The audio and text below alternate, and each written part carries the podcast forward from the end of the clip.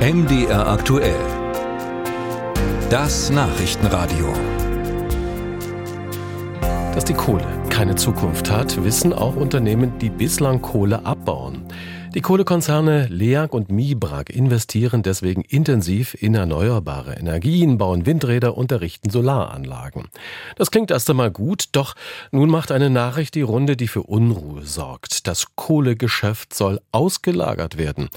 Umweltschützer und Grüne argwöhnen, so wolle sich der Eigentümer seiner CO2-Schleudern entledigen und auch bei der Renaturierung der Tagebaue sparen.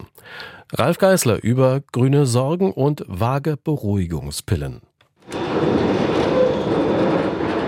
Noch fördert er lautstark und unermüdlich Kohle. Der Schaufelradbagger 1580 im Tagebau Profen.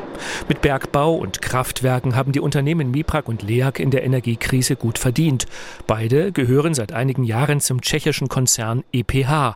Dem allerdings wird Kohle zu riskant. In einer schriftlichen Stellungnahme heißt es, bis 2025 will sich EPH weitgehend von Kohleanlagen verabschieden.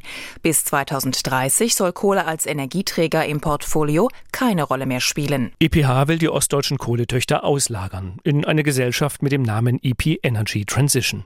Diese könnte bis 2038 weiterhin Kohle fördern und verfeuern. Sie müsste auch weiterhin Geld für die Renaturierung der Tagebauer ansparen.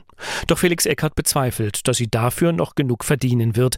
Der Vorsitzende des BUND Sachsen sieht im Konzern Umbau eine Strategie zum Nachteil der Steuerzahler. Die Kohlekonzerne versuchen das Geschäft mit erneuerbaren Energien, was weiter gewinnträchtig bleibt, und das Kohlegeschäft zu trennen, weil sie offensichtlich davon ausgehen, dass das Kohlegeschäft früher oder später insolvent geht. Was dann auch bedeutet, dass die Konzerne über vorhandene Rücklagen hinaus nicht mehr einstehen können für die Rekultivierung. Eckerts Vermutung, die Transfergesellschaft wird noch ein paar Jahre Kohle fördern, immer weniger einnehmen und schließlich pleite gehen. Was dann an Kosten für die Renaturierung der Tagebauer fehle, werde dem Steuerzahler aufgebürdet. Ähnliches befürchtet die grüne Fraktionschefin im Sächsischen Landtag Franziska Schubert.